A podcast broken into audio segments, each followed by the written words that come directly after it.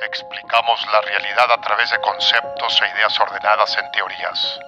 Y existe una teoría que une a personas con amor por el aprendizaje y curiosidad por lo desconocido. Una teoría que explora la cultura que conocemos y la ciencia que entendemos. La teoría. Del besito que te mandamos para escucharnos. Yo soy David. Y yo soy Karen. Y esto es La teoría del besito. El tema de hoy es agua. Hoy explicaremos qué es el agua, haremos una cata de aguas para comparar las diferentes marcas que existen en el mercado de México y analizaremos uno de los mejores discursos de graduación que existen. El porqué resumido de este episodio es su nombre, David Foster Wallace. En este episodio vamos a explorar su idea acerca de cómo podemos aprender a controlar nuestra conciencia, al menos lo suficiente como para decidir dónde debemos de crear significado. Por esto, decidimos reflexionar sobre cómo le asignamos significado al agua desde sus propiedades hasta la idea que refleja su existencia. David Foster Wallace dio un discurso en 2005 a los graduados de Kenyon College sobre el, el verdadero valor que tiene una educación en artes liberales comenzó el discurso con una breve historia que dice así. Hay dos peces pequeños nadando cuando se topan con un pez más grande que nada en sentido contrario. Los saluda y les pregunta ¿Cómo está el agua? Los dos peces pequeños siguen nadando hasta que eventualmente uno mira al otro y le pregunta Hey, ¿qué es el agua? Y en este episodio, así como David Foster Wallace aclara en su discurso, no pretendemos ser el pez grande que entiende qué es el agua y procede a explicarlo. Lo que sí haremos es analizar por qué las cosas más obvias e importantes suelen ser las más difíciles de comprender y explicar, usando el agua como un recurso. Antes de criticar el sabor del agua o analizar discursos sobre peces, primero debemos comprender qué es el agua desde una perspectiva científica. ¿Me voy bien? ¿Te parece bien? Sí, ok.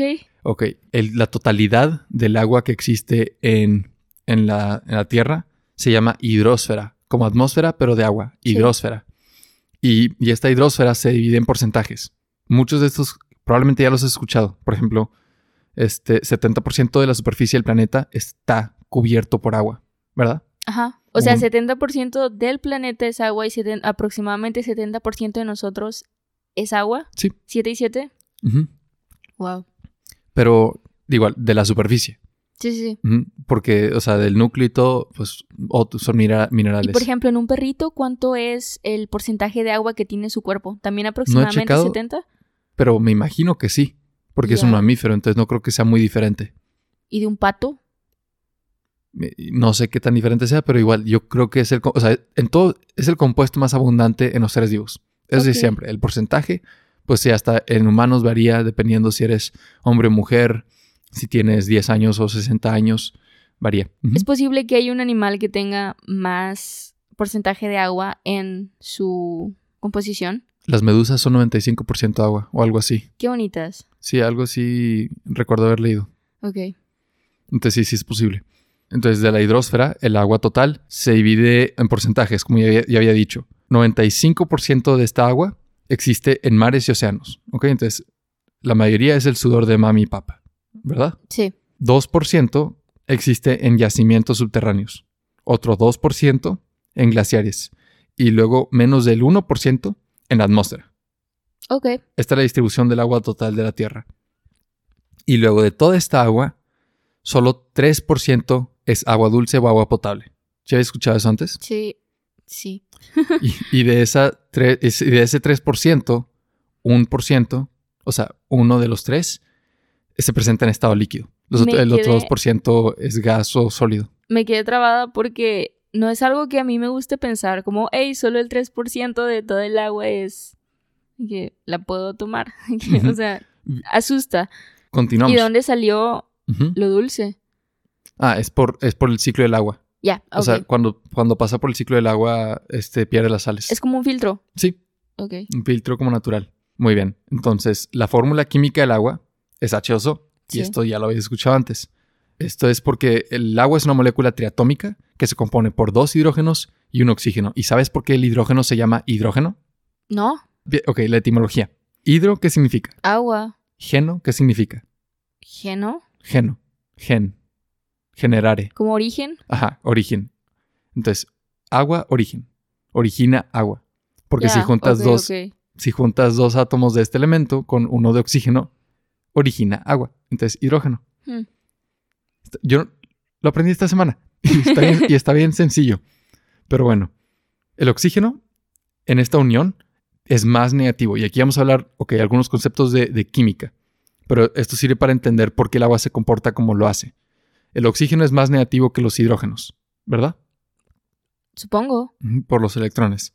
Y esta diferencia de electronegatividades hace que en los átomos ocurra lo que se llama un momento dipolar. Esto significa que hay cargas parciales positivas y cargas parciales negativas en la estructura tridimensional de, de la molécula. ¿ok? Ok. Entonces, dependiendo si está del lado de oxígeno, va a estar más negativo. Está del lado de los hidrógenos, va a estar un poquito más positivo. Ok. Y, y esto hace que las moléculas de agua se puedan pegar a otras moléculas. Siempre y cuando sean polares. Polar significando esto, de que tiene un polo, tiene diferentes polos. Sí. par- partes más negativas, partes más positivas. Y por eso el agua se llama, o sea, le dicen el disolvente universal, porque puede disolver la mayoría de las soluciones o de los, de los solutos que existen porque tienen moléculas polares. La excepción son, por ejemplo, las grasas, que son moléculas apolares y por eso no se disuelven. Ok. ¿Ok? Esto es bien importante porque forma puentes de hidrógeno. Y no tienes que entender bien de qué qué exactamente qué es, nada más que es central para, para la bioquímica del agua, que forma puentes de hidrógeno. Y es, o sea, que del lado de hidrógeno se puede unir o enlazar con otras moléculas que también tienen una carga. Ok. Y es por estos puentes de hidrógeno y por la alta densidad molecular del agua que se encuentra en estado líquido a temperatura ambiente. Entonces, las aguas embotelladas que tenemos aquí ahorita que vamos a usar para la cata de aguas son líquidas porque tienen puentes de hidrógeno. Sí, o sea, el agua las moléculas de agua forman puentes de hidrógeno entre ellas. Sí. La carga positiva del, del hidrógeno se pega a la carga negativa del oxígeno. Entonces, y esto pasa con todas las moléculas de agua. Y por su densidad molecular es líquida. Sí. Ok. Ok, el pH, agua se aprovechan de, de que es un concepto un poquito difícil de aprender. Ok. Porque, o sea, ¿tú sabes qué significa pH? Tiene que ver con la acidez y de algo. Sí, o sea, ¿no? si El es balance ácido o ajá, alcalino. Sí, sí, sí. Y de, de qué depende que una sustancia sea ácida o alcalina. Lo único que puedo pensar es en la alberca, que cuando, por ejemplo, mi papá tiene esas como marquitas que son como cartoncitos, lo pone en el agua para ver si está de en determinado color y si no le echa como el químico de la alberca, pero no puedo imaginar de qué dependa que esté ácido o no. O sea, no, no, al menos si sí lo sé y nada más está ahí como abandonado en alguna parte de mi memoria, no sé, Tiene que ver con la ionización. iones. Sí, ¿sabes lo que es un ion? Si Paco, mi maestro de física de prepa, escucha esto, nada más se va a enojar conmigo, pero ¿es electricidad? No. Sí, va por ese Sí, lado. Es-. La definición de ion, ion es un átomo o molécula que tiene una carga eléctrica. sí. En el caso del agua, imagínate que hay dos moléculas, dos H2Os. Sí. Entonces tienes H2O, H2O. Ujú. Y que uno le regale su H al otro. Entonces te quedas con H O. OH Ah. y H3O. Ujú. Ok. Y eso pasa constantemente con el agua. Se generan iones de H3O que se llaman hidronio, que tienen una carga positiva porque tienen un H extra, Ok. y se generan moléculas de OH hidroxilo, que tienen una carga negativa porque les falta un, un H. Y recuerda que el O era más negativo. Sí, sí, sí. Entonces por eso de que ya pues gana. Ahora se queda más negativo. Y esto pasa constantemente en el agua. Y el pH depende de su disociación. ¿Cuál es la concentración de los iones que se están formando? ok. En una solución que sea ácida, van a haber más iones de hidrógeno, o sea, H sola, Sí. que tienen carga positiva.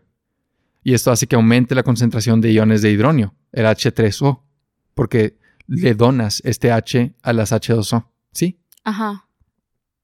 Y si fuese alcalina, hay más iones de hidroxilo, ¿sí? Ok. Y, y una menor concentración de iones de hidrógeno. Hay menos de H, ¿ok? Sí, sí. Entonces, el pH depende directamente de la concentración de las H's que están solas, que son un poquito más positivas. Si hay muchas, es ácido. Si hay pocas, es alcalino. ¿Ok? Y luego el agua que, con respecto a esto. Es que el agua puede tener un diferente grado de concentración de, de iones de hidrógeno. Pero pues la embotellada, con respecto al sabor, hay una forma en la que puedes saber si, por ejemplo, cualquiera de las botellas de agua que tenemos ahí es más ácida que otra. O sea, puedes distinguirlo o...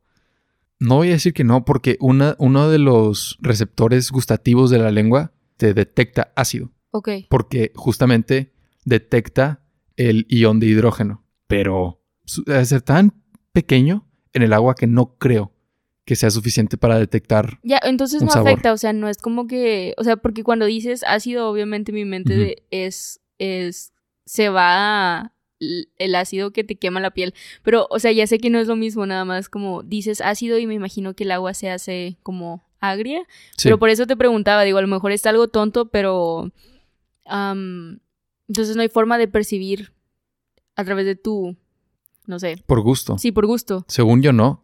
y, Y- no afecta que sea un poco más ácida. No, no afecta porque, o sea, lo que venden es neutraliza tu pH con esta agua alcalina, ¿verdad? No, no como que neutraliza. Te la venden con el pH neutralizado. No es como que te va, o sea, no te venden el te vas a estabilizar. Es ese, esta agua está en su estado perfecto para que la puedas consumir. Pues, bueno, al menos ese no es el caso. suponiendo que hay un estado perfecto del agua. Ese- o sea, por ejemplo, si te venden un agua alcalina, Ajá. por definición no está en un estado perfecto. Está alcalina, ¿no? ¿Y, y qué onda cuando te ponen agua alcalina con su pH estabilizado? ¿Esto es nada más una contradicción? Sí, o sea, no tiene sentido y no sirve para nada.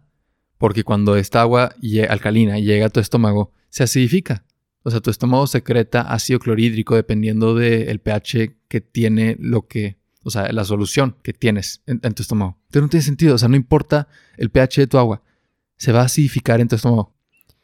Ya, entonces la estrategia que tienen es. Se aprovechan de la falta de sentido que generan ciertos conceptos en el consumidor Sí, y nada más explotan ese eco que crea como, hey, esta palabra no la conozco, seguramente es algo que debería de conocer, pero no me importa, lo voy a comprar. suena científico. Sí, Porque, o sea, el pH de tu, de tu sangre, que es lo que importa, ajá, tiene un rango de error, o sea, diminuto. Es de que puede variar desde 7.37 a 7.42, algo así. sí. Es como, te sales de eso, vas a tener problemas. ¿Qué clase de problemas? Buena pregunta, pero existe de que cuatro problemas. O sea, tienes una acidosis o alcalosis y puede ser respiratoria o metabólica. Ajá, Y, y cada uno tiene su propio cuadro. ok, Pero punto es que tu cuerpo evita esto. Tienes de que tienes moléculas en tu sangre que se llaman amortiguadores y el punto es nada más que amortiguan el- el- el- los cambios del pH. sí, punto es que, que tu cuerpo está diseñado para mantener un buen pH. Una botella de, o sea, una, una agua con un pH estabilizado entre comillas no va a hacer nada por ti, ¿sí? Más que tal vez el efecto psicológico de, hey, esta agua es buena para mí. sí. Ok, tal vez por ese lado. Nada más quería decir eso. ok. Y en la cata de aguas tenemos una agua alcalina que la vamos a probar, tal vez sabe súper bien. No me acuerdo ni cuál es, pero nada más te quería preguntar, ¿tú en qué te basas para comprar agua embotellada? ¿Cuándo la tienes que comprar en caso de que pues no la compres regularmente? Yo me baso en el precio Ah, porque no me importa lo demás. ok. O sea, si tiene un buen precio por una buena cantidad de, de mililitros, suficiente para mí porque yo hasta el día de hoy no distingo sabores entre las marcas de agua. Sospecho que va a cambiar. Sospecho que hoy, ya pre- prestando atención, voy a cambiar. Sí, Entonces, vamos a terminar con la ciencia del agua. Y es bien importante hablar del agua. Sí, porque es bien común, es el compuesto más, más abundante, pero por las funciones biológicas que tiene. Primero, el, el agua para nosotros es, un- es como, es una portadora de sustancias, a o sea, por disolución. Por ejemplo, hay, hay órganos en tu cuerpo que secretan hormonas. Esas hormonas tienen que llegar a lugares distantes. ¿Cómo llegan? se suben a tu sangre y de tu sangre viajan, porque la sangre es- es- está en una circulación. Como esta caricatura, ¿cómo se llama?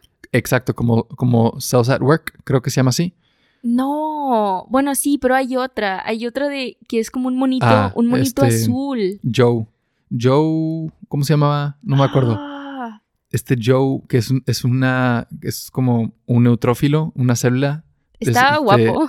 la sanguínea y, y que su, tiene el amigo que es, o el, el compañero que es una píldora, una tableta, no me acuerdo. Sí, está súper chido. Bueno, Estaba bien estaba. chida. Ajá. Ajá, la película con Bill Murray, pero no me acuerdo del nombre. Ahorita Karen lo va a buscar. Sí. Otra función biológica que tiene el agua es termorregulación. Como me preguntaste al principio del episodio, que cómo no nos deshidratamos. Porque el agua tiene varias propiedades como un elevado calor específico, un elevado calor de vaporización, una elevada tensión superficial y una elevada constante dieléctrica. También tiene capilaridad, que es este, la capacidad de ascender por tubos capilares, ¿ok? Y en la termorregulación, una forma bien fácil de entenderlo es, ya ves cómo el clima en las playas es muy regular, Regular. como por ejemplo en California, de que el, el clima no cambia mucho, como aquí. Ya, ok, sí, sí, sí. Es porque tienen un océano que es como un, este, ¿Estabilizador? sí, es como un, un condicionador, un termostato enorme. O sea, si hay una concentración de energía calorífica en un dado momento, el océano puede absorber gran parte de esa energía. Ya, ok. Ahora, ¿qué ibas a decir cómo se llama la caricatura? Sí, se llama Osmosis Jones. Osmosis Jones, no Joe. Osmosis Jones. Bueno, pero sí me ayudaste a buscarlo por ahí, porque nada más busqué que Joe, caricatura. Gracias por buscarlo. sí. Y también el- eh, otra función biológica del agua es movilización de solutos entre compartimentos. Y es como, ay, qué técnico. Pero esto es el, el besito entre las neuronas. ¿Has escuchado de dopamina, serotonina? Sí, sí. Estos neurotransmisores que, que viajan de una neurona a otra a través de la sinapsis. Y cuando te ponen estos diagramas o de que los- las animaciones de, de la sinapsis ponen como si estuviera flotando. O sea, desde que aquí estás en otro transmisor y nada más está flotando en el espacio. Y no es, o sea, no es un vacío. Es, está en sustancia. Ok. Y, un- y el componente principal de esta sustancia es agua. Entonces, sirve para, para que se puedan mover solutos de un compartimento a otro. Es que si no hubiera agua, no habrían besitos entre neuronas. Así de sencillo. Muy bien. Y eso es todo lo que vamos a explicar sobre la ciencia del agua. Se presta a muchísimo más. Es, o sea, por ser el componente más abundante en los seres vivos, podemos hablar, podemos dedicarle todo el episodio a hablar solamente sobre la ciencia del agua. Pero el propósito de este episodio es hacer una cata de aguas. Entonces, ya con este, con este marco teórico, vamos a poder entenderlo mejor. Ahora, vamos a proceder con la cata de aguas. Karen nos va a introducir. Ok, a partir de lo que nos comentó David, vamos a hacer la cata de aguas. Ah, inició porque gran parte de lo que peleo con respecto al agua embotellada o al agua en la mayoría de sus presentaciones, no necesariamente embotellada, es que tiene sabores distintos y obviamente, eh, al menos yo tengo una preferencia con respecto a qué agua tomar cuando llego a comprar agua embotellada o cuando llego a tomar agua de, por ejemplo, de la llave, del filtro, de donde sea. Y sí, mm, soy partidaria de la idea de que tienen sabores distintos. David dice que no porque tal vez no le ha estado prestando atención, pero lo que vamos a hacer ahorita es compramos diversas marcas de las cuales obviamente les vamos a, ir informando cuál es cuál cuando la tomemos, pero vamos a buscar cuál es el agua más rica desde nuestros criterios. Esto es como una parodia de, las, de la cata de vinos, pero no es, no es una burla a la cata de vinos. O sea, nada más es nada más burlar. Yo me estoy burlando de la idea de saborear las diferentes marcas de agua, dándole como este mismo prestigio que tiene saborear diferentes vinos. Sí. Pero bueno, ya aclarando eso de que es parodia, vamos a comenzar, porque en la cata de aguas, también llamada degustación de aguas, no solo se utiliza el paladar para degustar, sino el olfato y la vista. Karen y yo vamos a probar distintos tipos de agua para apreciar sus cualidades, para poder platicar nuestras impresiones y calificarlas. Es importante tener copas de cata adecuadas, y aunque no tenemos la copa que se usa para la cata de vinos, la copa Afnor o la copa de cata, tenemos dos copas de Halloween que compramos en Waldos, que tienen características similares a las marcadas por la norma ISO. ¿Ok? ¿Tú quieres decir algo de, de las copas?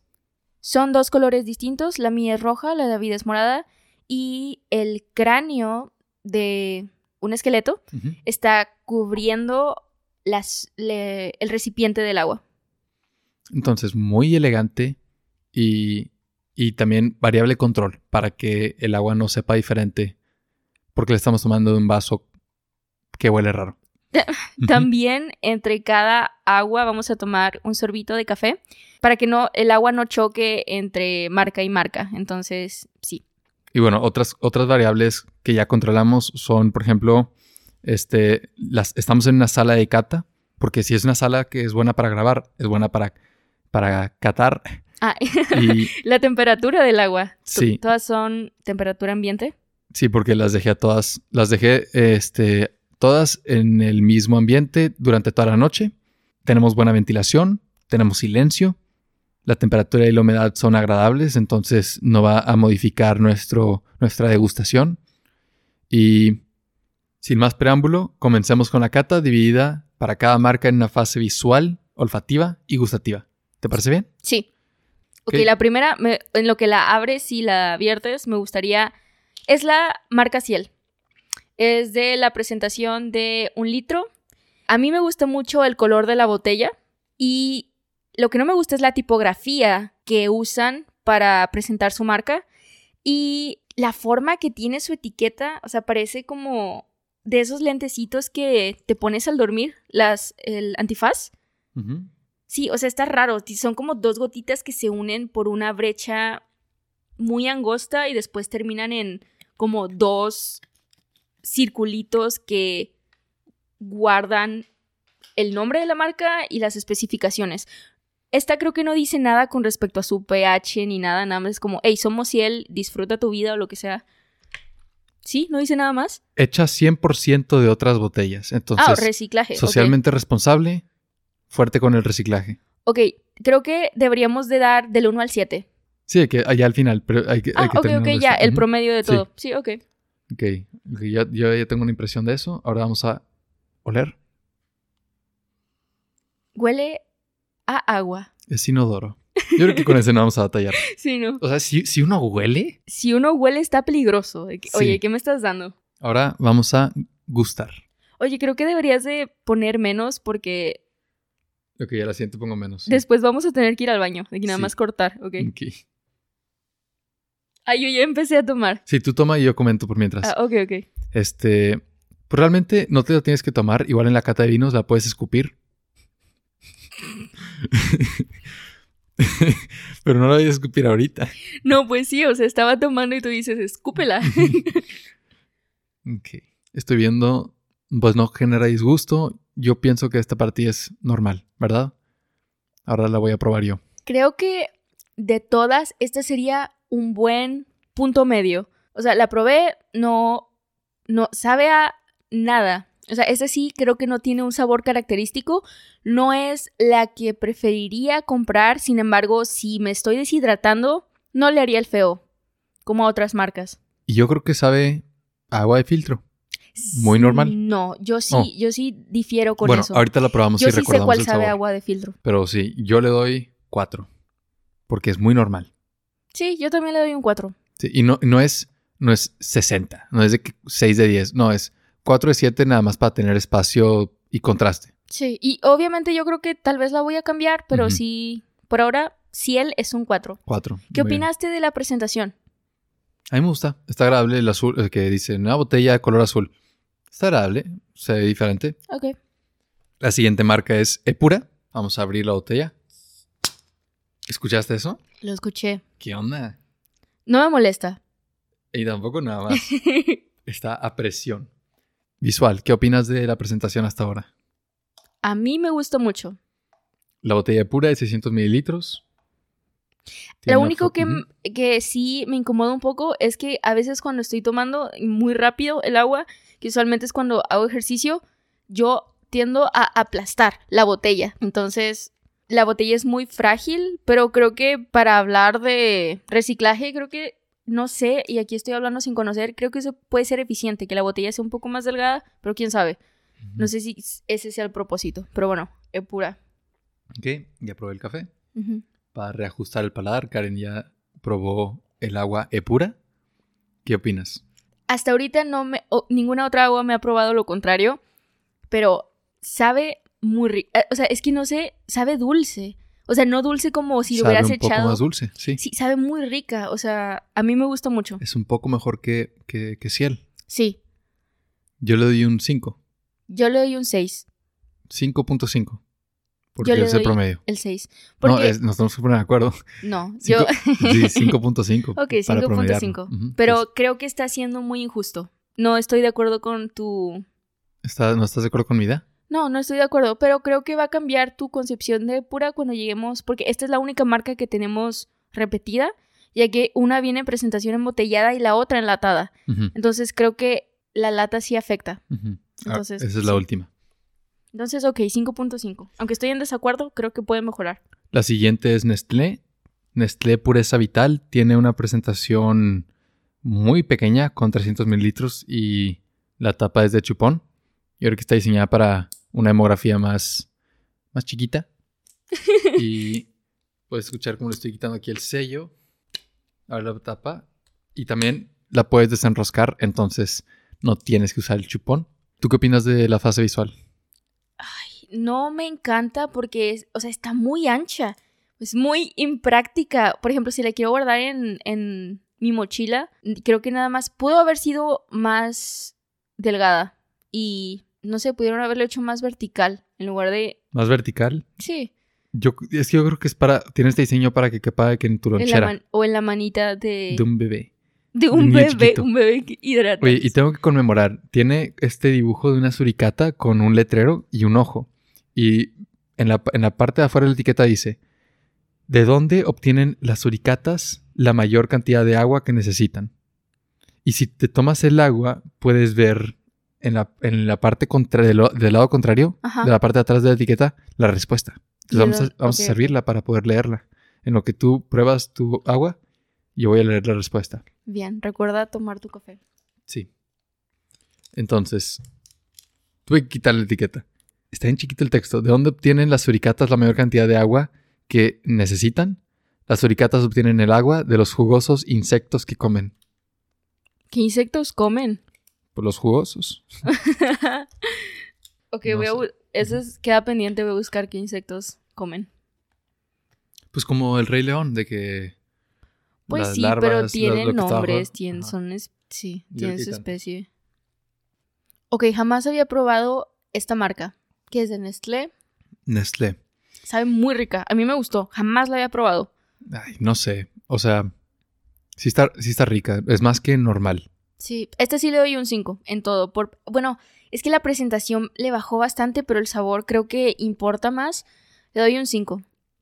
Yo le doy un 5 porque es que la presentación es para, es para niños. O sea, que es, el agua para niños chiquitos. Entonces no, no veo un problema con eso. No creo que le hayan fallado. Solamente no es para nosotros. Pero sí sabe mejor que Ciel. Sí. Pero no tan buena como Epura hasta ahorita. La siguiente marca de agua se llama Vitagua, alcalina, osmosis inversa, ionización, pH alcalino, Vitagua. o sea, nada más de que los conceptos que vimos en ciencia, que osmosis no lo explicamos, pero pues ya, osmosis Jones, ¿no? Con eso. Pero esta, esta, agua tiene ionización. Hay iones de, de hidronio en esto, hidroxilo. Ok, la verdad yo sí les compro, o sea, todo lo que no se los compro como wow, les creo. Se los compro por la forma en la que está administrada la etiqueta a través de la botella y la diferencia de la botella en comparación, por ejemplo, a la mayoría de, por ejemplo, la Bonafont, la del Seven, la del Oxxo, que tienen estas... esta textura que nada más la botella hace que no sé, tienen como estas onditas que sobresalen con bordes y esta botella nada más es lisa y creo que eso es lo que llama la atención. Entonces, en presentación, a mí me gusta mucho, pero en sabor, la verdad no recuerdo. Creo que solo la he comprado una vez. Y en precio, que nada más es un factor extra que ahorita voy a poner está demasiado cara para lo que es. Lo que te están vendiendo es la botella, porque ni siquiera me acuerdo si sabe bien o no. No recuerdo cuánto cuesta, pero sí. Es que el pH tienes que cobrar caro para estabilizarlo. Y, ahora vamos a probar Vitagua. Su olor igual no, no da un olor que te asuste o que te preocupe. Esta para mí sabe a filtro. Yo le doy un 3. Para mí se quedó atrás, atrás que Ciel. Sí. Yo le doy un 3, ¿verdad? Sí sabe a filtro. O sea, vas a tu refri le llenas tu... no sé, creo que inclusive, no sé si sabe a... O sea, agua de la llave. Nada Sí. más, sabe igual. Sabe muy X. Sí, o sea, ¿para qué compras esto? Para neutralizar tu... Ok, ya, mucho, mucho broma. Esta es Vitagua 3. Sí. Fíjate que yo le daría un 2.5, pero... el- Sí, no, vámonos. No me gustó. Y no me gusta la pseudociencia. 2.5. Ajá. En- La siguiente agua es Santa María. Eh, esa tengo una fijación emocional porque es la que compra mi abuelita chula cuando vamos a su casa, que siempre tiene esas botellas, que es- esa agua.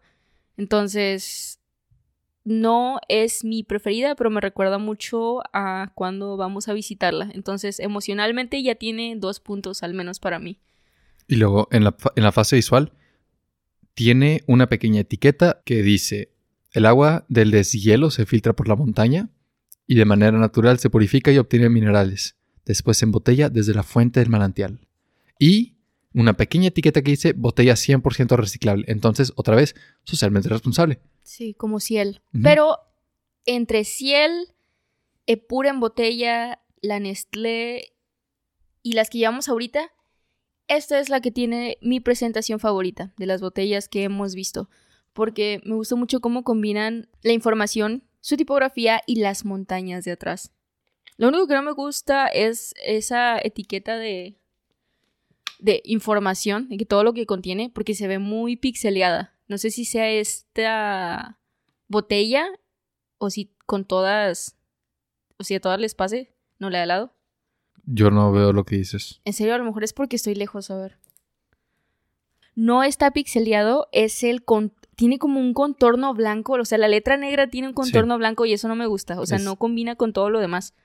Entonces no es que se vea pixeleado, pero ese estilo hace que de lejos se vea pixeleado, al menos para mí, alguien que no tiene vista 2020. Ah, bueno, regresando un poquito, se me olvidó decir que la presentación de Vitagua es de un litro porque no encontramos ninguna otra. Ah, sí. Y Según yo, esa sí tiene presentaciones más chiquitas. sí, Sí. pero esta también es de un litro, la Sí. de Santa María.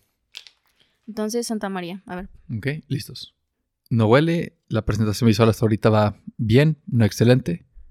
Pero, ¿qué dices tú? De, de- 4.5. ok, dejan probar. O sea, es más que Ciel por la presentación y por la información que da en su etiqueta, pero no sabe, o sea, también creo que es muy neutra. O sea, no sabe mal, no cumple su cometido. Vaya, yo le doy un 4.5 y le agrego ese punto 5 porque me gusta más que la presentación de Ciel. Para mí no ha sido, no es algo especial. Entonces, 4.5 tiene sentido. Sí, porque es bastante promedio. Otra vez, el agua debería ser promedio. Eh, ajá, de que es normal Pero que no, no. si puedes tener una experiencia sobresaliente Sí. tomando agua. Ahora, tenemos, tenemos la marca de agua que tiene la etiqueta de Oxo, Bioleve. Bioleve, en su presentación de 1.5 litros. Y esta agua tiene en su etiqueta en letras grandes H2O, para que no te confundas. No, no H2O2, la secuela del agua, pero óxido de hidrógeno. Ese chiste de The Eric Andrews Show. No. Pero sí dice, este dice producto muy bajo en sodio. Entonces, Yo me lo imaginaba por el sabor, porque creo que sí lo mencioné al inicio, que tal vez eso era lo que le asignaba la diferencia de sabor entre marca y marca, pero no sé, o sea, no sé si sí sea algo real o sea algo como aventar terminología para hacer quedar bien a la marca. Ok, algo que estoy viendo aquí, esta es la peor taparrosca sí, está súper de- delgadita de y cualquier chiquita. botella que he abierto. O sea, no había prestado atención a las taparroscas, pero ahora que lo estoy haciendo, esta es la peor que he abierto Está en mi vida. súper frágil. Frágil, bien rugoso por la orilla. No, no se siente nada cómodo abrirlo. Entonces, lo siento mucho, pero Bioleve ya vas un poquito mal. Sí. Vamos a, vamos a servir el agua. Y luego, aparte, la sirena hasta el tope. Entonces, tan pronto la incline, se va a empezar a, a servir el agua. igual es este tipo de plástico que está súper delgadito, entonces con cualquier presión nada más sale volando. Ay, pobre, pobrecitos. Siento que esto, esto va mal. Ojalá sepa muy bien. Y no Aparte, nada. Los colores que usan en su etiqueta no combinan, de que tienen el oxo rojo con amarillo y blanco en la esquina y después tienen un celeste súper que no combina con el azul rey que tiene la etiqueta, o sea, nada más está todo desbalagado. Ok, le rescató el sabor porque sabe normal. Le doy un 4. Yo le doy, ah, un 4. Sí, O sea, ¿lo pusiste en el mismo nivel que Ciel? sí. Sí, o sea, yo estaba pensando 3.5. ¿Sabes qué? Sí, porque sabe mejor que Ciel. No, perdón, ¿sabes qué? No, no tiene nada de sentido lo que acabo de decir. Ajá. Yo cambiaría Ciel a 3.5 y esta la pondría en 4. Pero es que Ciel es socialmente responsable, bla, bla. Tiene eso por de que a su beneficio. Pero. Y esta pa- taparrosca está horrible. Ok, sí tienes un buen punto, 3.5. 3.5. Te digo, porque, o sea, si no fuera por el sabor, yo le doy menos, pero sabe, sabe bien. O sea, sabe normal, sabe como todas las demás. Sí. Y es muy barata. Ok. Pero el costo no es algo que estamos tomando en consideración. Estamos calificando la calidad del agua. La que sigue es Fiji. Agua artesanal natural. La verdad sí son mi debilidad las botellas lisas. O sea, la, la veo y todo el juego que tienen entre el, el- la forma en la que el agua distorsiona la etiqueta para que las flores de atrás, o sea, para que el mar de atrás y la flor, o sea, la flor rosa de enfrente resalte. Me gusta mucho y en presentación, o sea, aislado, yo le doy un 7. eh, porque está precioso. La presentación está excelente. Pero ya sé cómo sabe, porque ya la he comprado. Y luego, aparte, por los lados, no tienen nada. Entonces se ve trans, o sea, puedes ver, estás completamente translúcido. Sí, está, está muy. Está muy pulcra la botella. Y es de las islas de Fiji, del Océano Pacífico, o sea, directo desde ahí. Entonces, visual va excelente. Es la presentación de 500 mililitros, que es una buena cantidad de agua. Si es, si es con el propósito de, de gusto, no de hidratación. Creo que esta, esta huele dulce. O tal vez. A ver, O tal vez soy yo nada más. déjame probar. Sí, ¿verdad? Esta huele, ¿qué Sí, onda? Esta, esta sí huele. huele. Huele a limpio. O sea, pero no limpio pinol fabuloso. Huele a limpio como. Así huele una nube. Jamás he probado Fiji. Sabes que ya la había probado, pero ahorita que la estoy probando al tiempo me gusta. Yo creo que la probé fría, porque sí sabe rica. O sea, ya la probé. O sea, el sabor no es nada fuera de este mundo. Sabe un poco mejor Un poco mejor que cuál. que las demás. Sabe un poco mejor que las demás. ¿Sabes qué? Yo todavía creo que pura sabe mejor.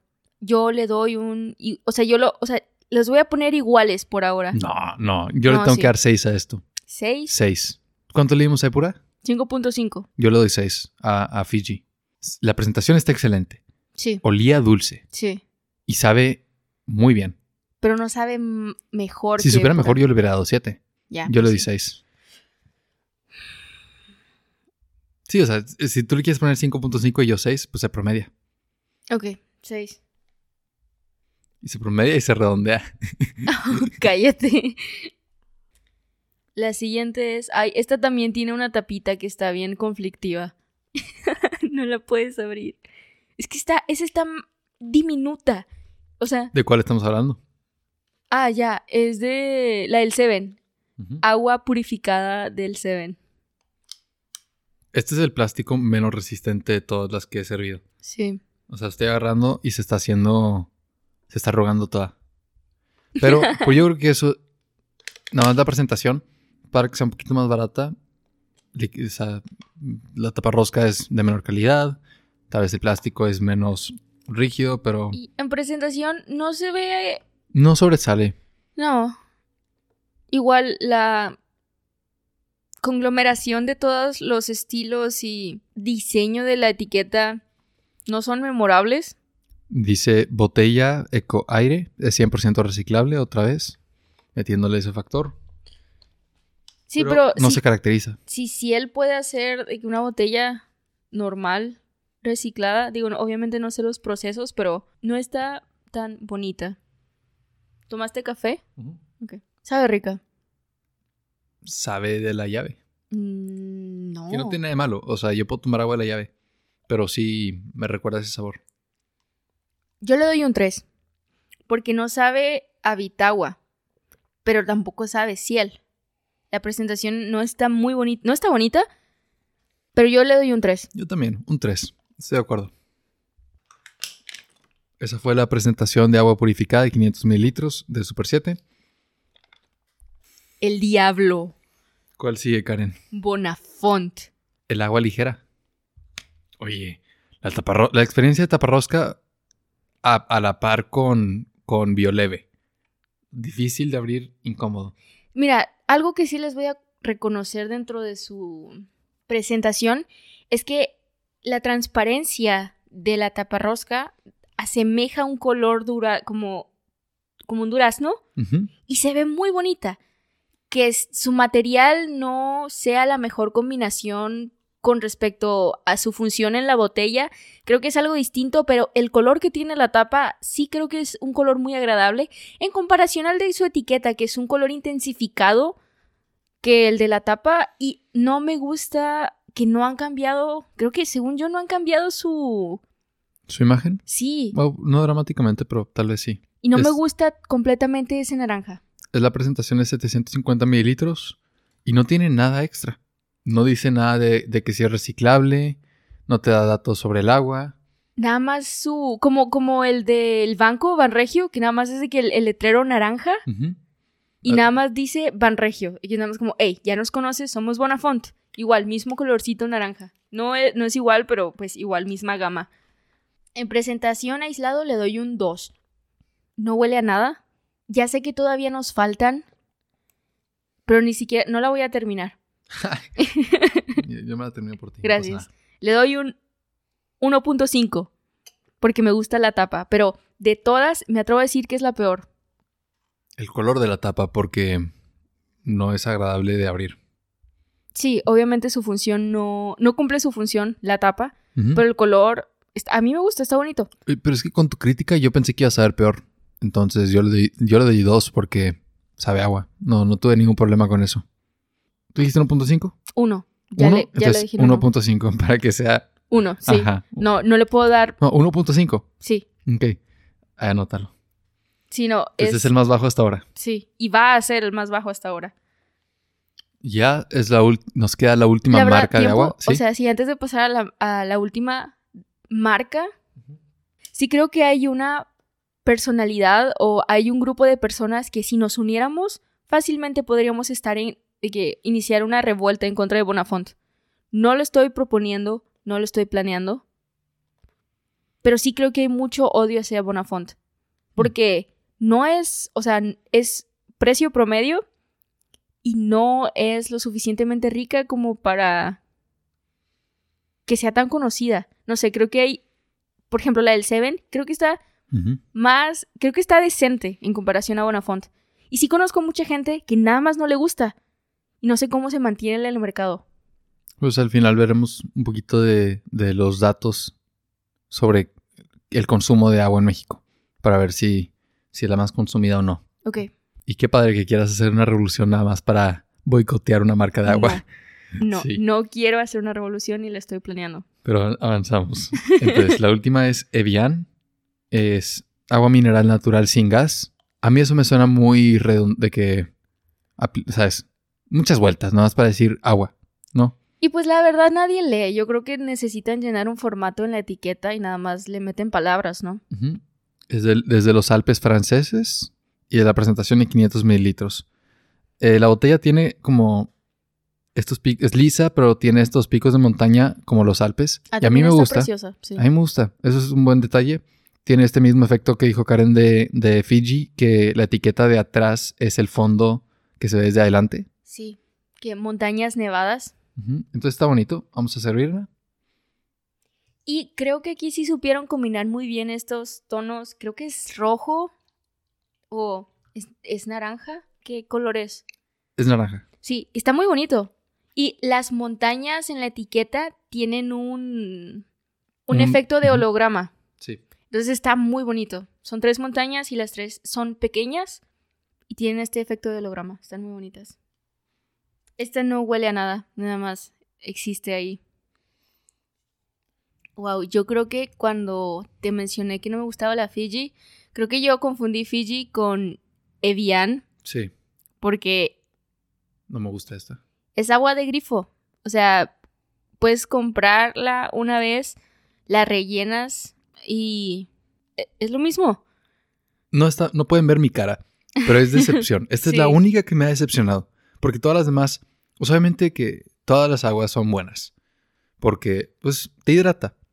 Pero esta, o sea, tiene una, o sea, tiene una presentación que pretende ser artesanal y pretende ser de, este, de lujo. Sabe de la llave, ¿qué onda?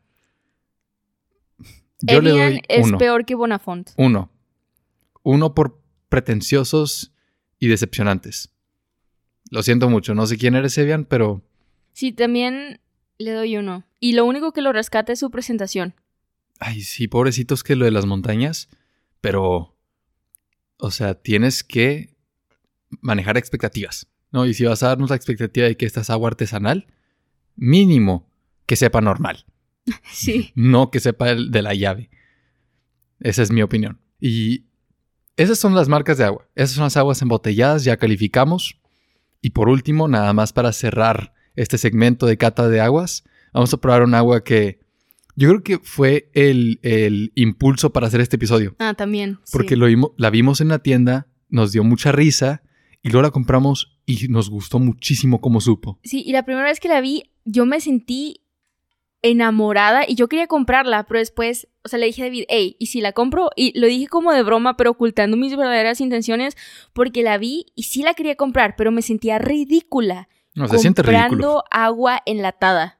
Es agua purificada enlatada de Epura en la presentación de 355 mililitros con el eslogan Ama tu cuerpo. Agua purificada sin sodio, no muy baja en sodio. O sea, esto es lo que yo quiero leer. O sea, si va a tener, o sea, si me vas a decir que no tiene sodio, que no tenga nada. Sí. No casi nada. La verdad, la presentación, o sea, está ingenioso, porque sí he visto que otros países tienen, se escucha ahí sí, el agüita, el agua. tienen agua enlatada, pero es la primera vez que yo lo veo aquí. Y es una de las marcas, por ejemplo, ya habíamos, ya le habíamos dado este rango a Epura que era 5.5. Ujú. Y sí creo, como igual lo puedo defender con la coca en lata, coca en botella y coca en refil, que coca en lata sí sabe más rico. O sea, no sé si es la experiencia de la lata o, o la eh, temperatura que puede guardar por el tipo de envase que es, pero sí, para mí creo que esta va a ser la mejor. Hasta da satisfacción saber que vas a sabes, tomar agua con este sonido. Te condiciona. Yo, yo lo voy a tomar directo de la lata. No, porque, no, porque después, es la copa. de- ah, sí, sí, cierto. o sea, bueno, primero de la copa y después ya de la lata. sí, sí, sí. La pipí. Servirlo, pues está bien. La presentación y dijimos, excelente. Sí, igual no tiene olor a Fiji. No tiene olor Pero y sabe, igual que pura. sí. Sí, entonces, bien por ellos por mantener, o sea, por su consistencia. Le doy un 6. Yo le doy un 6. Yo le quería dar un 6.5. 6.5. Ok. ¿Cuán- ¿Qué, qué otras tienen calificaciones altas para comparar? Eh, Epura embotellada tiene 5.5. Ujú, Fiji tiene 6. ujú. La más baja después de pura embotellada es Nestlé con 5. Ok. 6 me parece muy bien. Sí. 6. Y ahora lo voy a probar de la lata. 7. De la lata yo le doy 7. Sí, es la mejor de todas. Aunque es muy impráctica, porque imagínate si tienes bastante sed, no alcanzas con una botella de 355 mililitros. Pero es que si tienes mucha sed, en mi opinión, pues toma agua de la llave. O, o de filtro. No creo, o sea, yo, o comprate un garrafón completo. Sí, creo que hidratarte de botella en botella no es sostenible. O come insectos. Entonces, de toda el agua que consumimos hoy, ganó Epura Ujú. con su versión enlatada de 355 mililitros con 7 puntos de 7. La menor calificación a la que le otorgamos a una de estas marcas fue a Evian, que su presentación podrá estar muy bonita, pero su sabor nada más decepcionó. Y en el top 3 está Epura enlatada con 7 puntos, Fiji con 6 puntos y después Epura embotellada con 5.5. Entonces esos fueron nuestros resultados. Y nuestro top 3 de peores, empezando por el peor peor, repito, Evian con un punto. Después tenemos a Vitagua con 2.5 y el agua del Seven con 3 puntos de 7. Sí me gustaría escuchar a alguien que defienda a Bonafont, que diga, hey, ¿sabes qué? No le debieron de haber dado... No calificación tan baja porque aquí te va un dato. El, el agua embotellada más consumida en México es Bonafont. No es cierto. Con 33% de las mujeres y 26.8% de los hombres, cuando les preguntaron qué agua embotellada prefieres, dijeron Bonafont. Y estos son datos del Departamento de Investigación de Merca 2.0. Aquí tengo el, el, gráfico que muestra los lugares.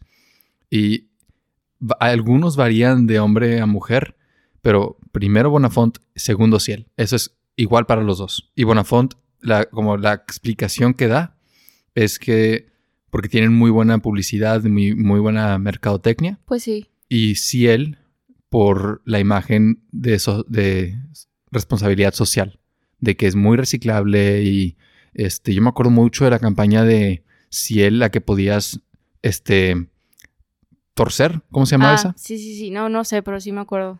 Yo, sí, y me acuerdo de las bancas que ponían, Ajá. o sea, igual muy, buenas, muy buena campaña publicitaria. Pero, o sea, ¿hicieron esta encuesta en toda la República o nada más es de una zona? Porque a 635 personas encuestadas y me imagino que sí, bien distribuidas por la República. yo creo que es nada más de Ciudad de México. No, porque dice, o sea, dice México. Sí creo que es de que por todo el país. Yo sí quisiera que alguien me explique por qué Bonafont es su primera opción cuando van a comprar agua embotellada. O sea, entiendo en garrafón, porque hay, o sea, la competencia que es, o sea, Epura, Ciel y ya. Esa, esa es su competencia en garrafón. Pero en agua embotellada, que alguien diga, hey, mi primera opción es Bonafont, la disfruto, me hidrata, vivo una buena experiencia con mi agua embotellada. Lo dudo mucho. Yo no tengo nada en contra de Bonafont, pero yo no, yo no hubiera adivinado que es el primer lugar. Yo hubiera pensado en Epura. Epura y Ciel. Epura está en cuarto lugar. Este, tercero para mujeres. Evian en quinto para los dos. Después otras. Ah, bueno, en, sexto para hombres. Evian en quinto. Ni idea. Nada más por la, imagen de que es de lujo. Élite, un producto élite. Pues en todo caso sería Fiji, ¿no? Fiji está como en séptimo lugar para los dos. Y después hay otras como, ¿vos no lo compramos? No lo encontramos. No, no había. Sí. Y ya, esas son las más populares. Yo creo que de todas estas, Epura es la que más me gusta. Creo que Epura es la de la campaña publicitaria con celebridades ¿Te acuerdas el póster que vimos con Ricky Martin? Esa era pura, ¿no? Ay, creo que sí, pero a lo mejor y se lo estamos asignando. Y Diego Boneta. sí. No sé si fue con Epura o con Ciel, pero Diego Boneta es mi crush desde que salió en Alegrijes y Rebujos. Entonces, no, o sea, si sí fue con Epura, tiene sentido que me guste tanto. Si no, pues no sé qué pasó ahí. Nada más se lo asigné a Epura porque es la, mi agua predilecta embotellada.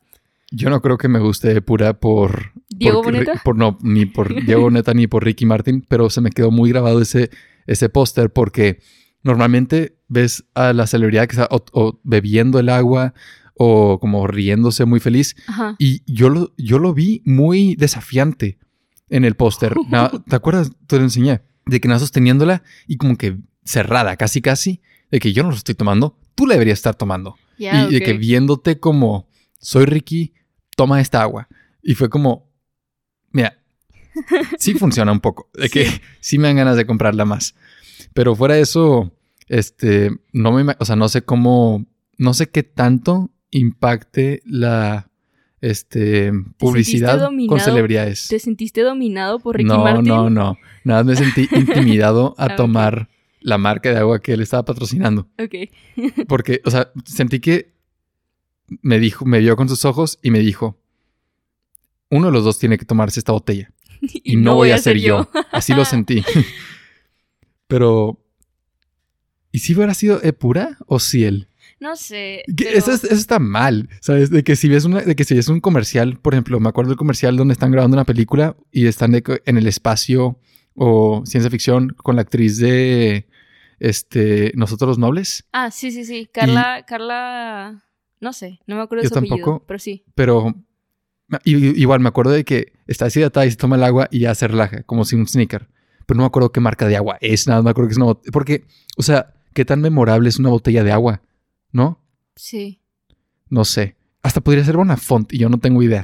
X. Muy, re- muy fácil de revolverlas. Para mí. Sí. La única que no voy a revolver es Epura porque tiene una lata. Y eso ya, o sea, eso ya la distinguió en mi mente. Sí. Al principio de- del episodio mencionamos el discurso de graduación que dio David Foster Wallace en la Universidad de, de Kenyon College. Y este, el discurso se trata sobre la importancia o el valor que tiene estudiar artes liberales. Por artes liberales, primero, hay varias definiciones. Creo que es todo aquello que se tiene como puesto a lo científico, a pesar de que pueda haber metodología que la incluya dentro del lado científico. Es decir, eh, las humanidades, ciencias sociales, aquellas que se centran en entender al ser humano desde todas sus variables. Entonces, creo que eso podría ser. Sí, sí. Y, o sea, está este concepto del mundo clásico, que es artes liberales son todas aquellas disciplinas que liberan tu alma. Pero después de la ilustración, um, se hace una separación, o sea, se hizo como una separación que puedes debatir sobre la- las humanidades y las ciencias. Y así hasta tú y yo presentamos este podcast, ¿no? De que tú abarcas humanidades y letras yo abarco ciencias. Sí, incluso al inicio de este episodio, de que tú vas a hablar de los aspectos Científicos del agua. científicos del Ujú. agua y yo voy a irme más a la interpretación a través de su sentido. y, y de este discurso que dio David Foster Wallace. Pero hay que incluir ambas, ambas disciplinas en, en las artes liberales, ¿sí? Entonces, está diciéndole a los alumnos de esta universidad por qué su título tiene valor. Y da mucho, les recomiendo mucho ver el video. Dura unos 22 minutos. Se llama Esto es agua o This is water. Es de David Foster Wallace. Lo pueden encontrar en YouTube. Es de los mejores. Time lo categoriza como uno de los mejores discursos jamás dados en la historia. ¿Verdad? Y para que entiendan de que el- la magnitud, habían 12 nominaciones para, para tomar el discurso y a él lo seleccionaron. Entre los nominados estaba Hillary Clinton, ¿no? La, a la candidata a la presidencia de 2016. O sea, los estudiantes de esta universidad sabían el valor que tenía eh, David Foster Wallace y lo escogieron para que les diera el discurso de graduación. Y está bien padre porque como que los les, les dice lo que quieren escuchar, pero al mismo tiempo les explica por qué está mal que estén de acuerdo con lo que está diciendo. Sí. Y creo que, o sea, si lo vemos desde esa perspectiva, tiene sentido que no hayan escogido a Hillary Clinton, porque una cosa son las ciencias políticas, que sí van girando, or- orbitan mucho con respecto a lo social y a la forma en la que controlamos nuestra sociedad y deberíamos de mejorar este tipo de control. Sin embargo, David Foster Wallace tiene una concepción de patrones sociales que no necesariamente incitan un control para hacerlo una ley, creo que es más crítica. Entonces, sí veo la diferencia, porque lo mencionaste como una diferencia con respecto a la posición social que tiene cada uno. Y creo que ahí no importa, si- sino que lo que importaba a transmitir en este discurso era la forma en la que se relacionaban con los graduados. Y, y él creo que daba un espectro más normal de lo que podían esperar en sus vidas y de los problemas y las piedras que les iban a tirar por haberse graduado de esas, de, de esas carreras, de esas áreas. Y habla del cliché, porque Hillary Clinton, por, por lo que dices, hubiera sido nada más un discurso cliché. Si ustedes pueden, Ajá. son el futuro del país y... Que eh, hay momentos donde es, es bueno escuchar algo así porque te motiva y te inspira, pero es bien importante que, que alguien diga lo- las cosas como las dijo David Foster Wallace. Porque sí, lo que intenta resaltar es, porque es muy difícil encontrar valor en, actualmente en cualquier país, no nada más en Estados Unidos. Y yo lo veo principalmente en México, encontrarle valor a una carrera que no esté relacionada con efectos inmediatos en la sociedad, si tú no eres de función inmediata en la sociedad, el valor del trabajo, el aprendizaje y la forma en la que procesas la información de lo que sea que se te venga encima a lo largo de tu vida no tiene mérito. Y como no se ve reflejada instantáneamente, te gradúas creyendo, o sea, creyéndotelo y este estigma que se te asigna de, pues es que no eres muy útil o pues sí, de seguro has de servir para algo o siempre puedes ir a trabajar a McDonald's, de que este tipo de degradación con respecto a las artes, eh, ciencias liberales, artes liberales, no es algo nuevo y la forma en la que él sabe reírse de lo que estudió y de lo que los graduados estudiaron creo que es algo que le falta a todas las carreras, o sea, no por ser X o Y, em, no por haberte graduado más bien de X o Y, vas a recibir eh, más mérito porque tu carrera genera algo inmediato. Y bueno, yo lo vivo desde ese lado de las letras, porque estudio eh, una licenciatura en letras hispánicas.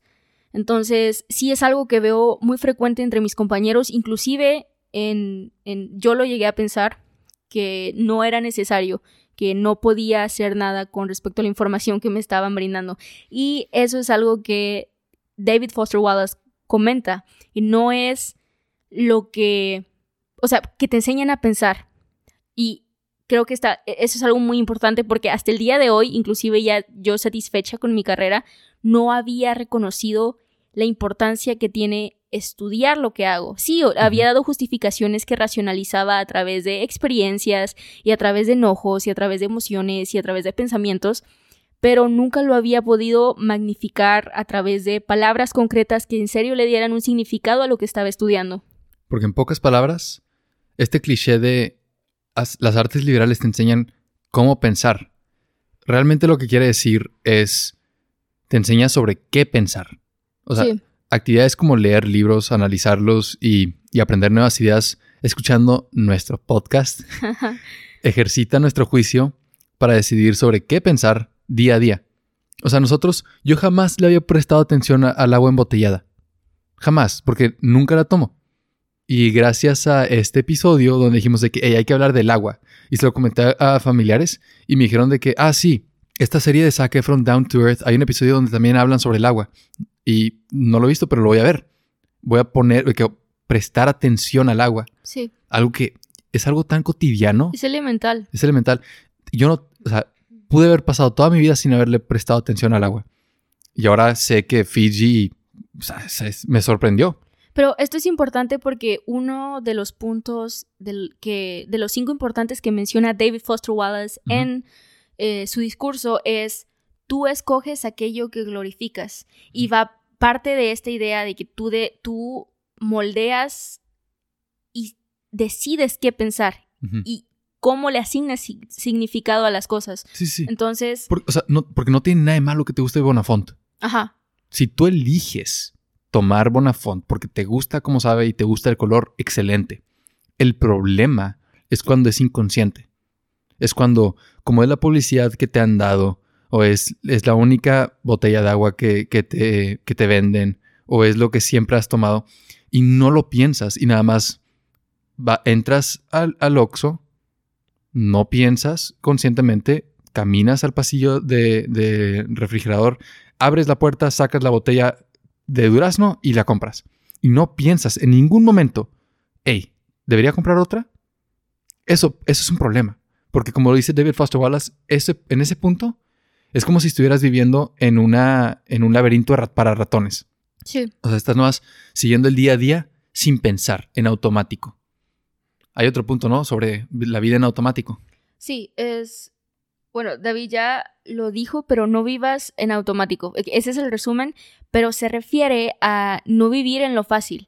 Y aquí voy a unir dos de los puntos de los cinco que ya les dije que son, que es no vivir en lo fácil, es decir, no vivir en lo automático, pero también considerando que la verdadera libertad dentro de vivir es el sacrificio que puedes hacer. Entonces, no es lo fácil y el sacrificio se tiene, el concepto de sacrificio se posicionó dentro de nuestra sociedad en un concepto bastante erróneo, porque lo he escuchado frecuentemente en el aspecto religioso, eh, todas estas cuestiones de debes de realizar una ofrenda, debes de batallar, debes de hacer esto. Y creo que eso ha afectado la forma en la que vemos el sacrificio, porque el sacrificio también, o sea, puede presentarse en formas positivas, que es, hey, batalla un poco, no sé, haciendo ejercicio, batalla un poco siguiendo esta dieta, batalla un poco prestando atención en clases, lo que sea, pero al final del día, al sentir el dolor o la pesadez que te genera sacrificar comodidades o situaciones que nada más te hacen prevalecer en un en una emoción única que no tiene altibajos que sí son necesarios, no nada más puedes estar en un estado pleno de ya sea felicidad o este euforia. Este, cuando tienes estos altibajos, aprendes a reconocer que no todo se hace solo, es decir, tú debes de tener voluntad con respecto a las decisiones que tomas y estas decisiones no van a ser fáciles todo el tiempo. Y creo que ahí es cuando comienzas, o sea, creo que ya lo habíamos mencionado en otro episodio, comienzas a generar parte de tu identidad. Que oye, ¿sabes qué? El ejemplo que dio David, entro, compro esta agua, me cuestiono, hey, en realidad este es el agua que quiero, que cosas tan simples como, digo, aunque David Foster Wallace en su, en su discurso el agua lo toma como el equivalente a nosotros preguntarnos, hey, qué es el aire, qué es el clima, ¿sabes? Entonces... ¿Qué es la vida? Ajá. ¿Qué es, o sea... ¿Qué es esto que nos rodea, nos está dando vida y nada más lo dejamos pasar? O sea, uno, un ejemplo que le mencionaba a David y que él también me llegó a comentar alguna vez, las montañas. O sea, yo viajamos y lo primero que noto es, ah, este lugar no tiene montañas, o sea, no tiene cerros. Estás tan acostumbrado, el, o porque es, es una son cosas impresionantes de que nada más están rodeando el lugar en donde vives y no los ves y no te detienes a ver que, oye, ¿qué onda? O sea, este segmento de tierra gigante está enfrente de mí y me puede matar. Que está enfrente de mí y si nada más de que se derrumba o lo que sea, nos va a matar a todos. Y creo que eso es algo, o sea, un ejemplo de no vivir en automático, porque no siento a veces como si fuéramos unos caballitos que nada más tienen el, el protector para que no se asusten. Eso, es lo que no debemos ser. Eso es lo que está diciendo el discurso. Pero sí, ese es, el, el punto. De que como nada más viendo lo que está enfrente de ti, visión de túnel. Y terminando el ejemplo, ¿cuándo es cuando me doy cuenta de que no tengo estas cosas gigantes de tierra que me pueden matar? Cuando ya no las tengo, cuando ya no tengo la comodidad de tenerlas de fondo en mi vida. Entonces, como ya cambié mi panorama, ahora o extraño o las reconozco y me estoy forzando a ya no estar en automático, porque ahora estoy más presente de que tengo una planicie enfrente de mí y no tengo un límite que es cotidianamente los cerros que están en nuestra ciudad. Prestar atención a las montañas y a todo lo demás que, existe en nuestra vida, pero damos por hecho, es tener conciencia de del mundo a nuestro alrededor. Y es bien fácil ignorarlo si creemos que somos el centro del universo, porque lo que dice David Foster Wallace en el discurso es que toda la evidencia que tenemos durante toda nuestra vida nos indica una sola cosa, que somos el centro del universo, porque si lo piensas, cada experiencia que has vivido te tiene a ti como el centro. Tú eres el experimentador. Nunca has vivido una experiencia a través del punto de vista de otra persona. Y leer es un simulacro de eso. Ver una película es un simulacro de la experiencia de alguien más, pero tú eres el que está viendo la película. Entonces tenemos que tener mucho cuidado con este concepto de, de creérnosla. De decir que, oye, no, o sea, estoy atorado en el tráfico y a mí se me están metiendo los carros. Sí. Tal vez tú eres el que está estorbando. A mí me están robando tiempo. Ajá. Eso es, ¿Por qué me está pasando esto tan injusto? Estas son personas igual que tú. Y ellos, al igual que tú, pueden caer en la falacia de que son el centro del universo. Y la única manera de escapar de esta falacia es tomar conciencia de nuestro mundo, de que hay otras personas, de que hay otras vidas, de que, de que no somos los únicos. No, no, es, no, vivimos en la película The Truman Show. A pesar de que todo parezca indicarlo, no es el caso. Todos nos sentimos así. Entonces, este punto también refuerza la idea de que debemos de cuestionarnos qué, en qué creemos.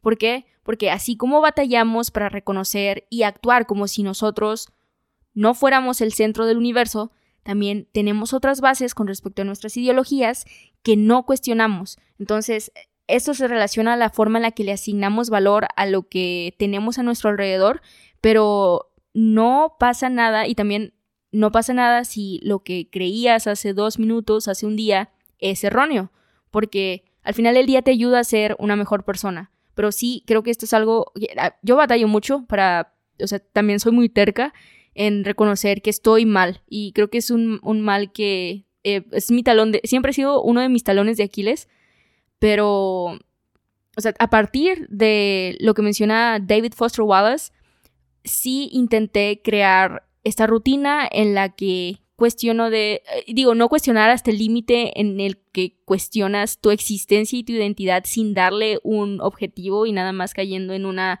en un círculo vicioso que no, nada más no puedes asignarle valor a nada, porque también ese es uno de los puntos importantes, que tú tienes la decisión de a qué le asignas valor, no nada más el valor emerge de la nada. Entonces, eh, crear este bucle innecesario en el que dices, oye, pues si me cuestiono todo, nada va a tener un, nada es fijo, o sea, todo puede estar cambiando. En realidad no es lo que intenta el discurso, sino que si tengas un patrón en el, unas bases, cimientos en los que tú decidas, hey, tal vez esto no coincide con lo que tú creas, para mí, por X, Y, W, es correcto, pero sin embargo, si alguna de esas bases que, o sea, igual nada más estoy reiterando lo que mencionó David desde otra perspectiva, o nada más complementándolo, si una de tus bases resulta ser errónea, no es para que se caiga toda la construcción que has hecho a lo largo de tu vida, es para que tengas oportunidad de, de decidir y reconfigurar la forma en la que has estado viviendo. usualmente es para bien, pero también te da la posibilidad de que si no es para bien puedas reconocerlo. De manera puntual, los cinco puntos de este discurso, ¿cuáles son? No eres el centro del universo. El segundo es no vivas en automático, es decir, no vivas en lo fácil. El tercero, tú escoges aquello que glorificas. El cuarto, la verdadera libertad es el sacrificio. Y el quinto y último, tienes que estar consciente del mundo a tu alrededor. Estos son los puntos, pero vean el discurso, escúchenlo porque la manera en la que lo entrega es, es, muy impactante. Es algo importantísimo de escuchar. Y a mí me recordó mucho lo que dijo a un video de Vlog Brothers en donde John Green defiende la importancia de estudiar las artes liberales. y, lo hace mientras va a un parque de diversiones y se sube como a un, a un frog hopper, que es de que este, el juego que es vertical y te levanta y te deja caer, pero es para niños. Sí. Porque al parecer creo que tiene miedo a las alturas, entonces está de que como asustándose con eso, como un reto. Hank, Hank es otra cosa. Este es John. Ah, fue John. Sí, John. Yo creo que Hank lo retó. Ya. Encima de él gritando, todo asustado en el juego. Está, está narrando la importancia de estudiar artes liberales. Y dice lo mismo, que actividades como leer críticamente, y él pone el ejemplo de estudiar matemáticas porque él batalla mucho con eso, son actividades que liberan tu alma porque te enseñan qué es interesante y te obliga a confrontar un mundo que no es como debería ser. La alternativa a no hacer un esfuerzo por confrontar nuevas ideas es quedarte encerrado en tu mundo, creyendo que lo sabes todo, arrogante, ciego a un mundo lleno de interés que podrías descubrir. Es una vida lamentable. Y al final reitera esta idea de que debemos de aprender a controlar cómo ser lo suficientemente conscientes para decidir a qué prestarle atención. Y con prestarle atención nos referimos a otorgar significados. Agradecemos con todo nuestro corazoncito que hayas escuchado este episodio si te gustó, suscríbete al podcast para que no te pierdas de nuestros episodios semanales. Déjanos una reseña y compártelo con tus amigos para que también ellos puedan recibir besitos con cada episodio que escuchen. Recuerda que cada semana procuramos tener un episodio y que podrás contactarnos a través de nuestras redes. Pero, si en realidad deseas tener una presencia activa en nuestra comunidad, debes de especializarte en besitología. En este preciso instante. Para lograrlo, existe un proceso comprobado filosóficamente, que te hará conseguir ese conocimiento. Hacer donaciones en Patreon. Cuando decides ser un besitólogo, no solo tendrás el conocimiento necesario para crear besitos, sino que también podrás tener acceso a contenido secreto, un grupo de discusión mensual y, mi favorito, la posibilidad de coleccionar una obra de arte hecha por David. No, mi favorito, la presentación VIP que tú vas a dar en Discord. Yo ya tengo que ir al baño. En serio. ¿Por dónde que dos litros de agua? Está bien, la siguiente semana hablaremos sob- sobre la familia del futuro. Ojalá puedas acompañarnos. Les mandamos besitos. Mua. Ah, Bye. Mua. Mua. Bye. Todo revuelto, pero. ah, Bye. Ah, Bye. Bye.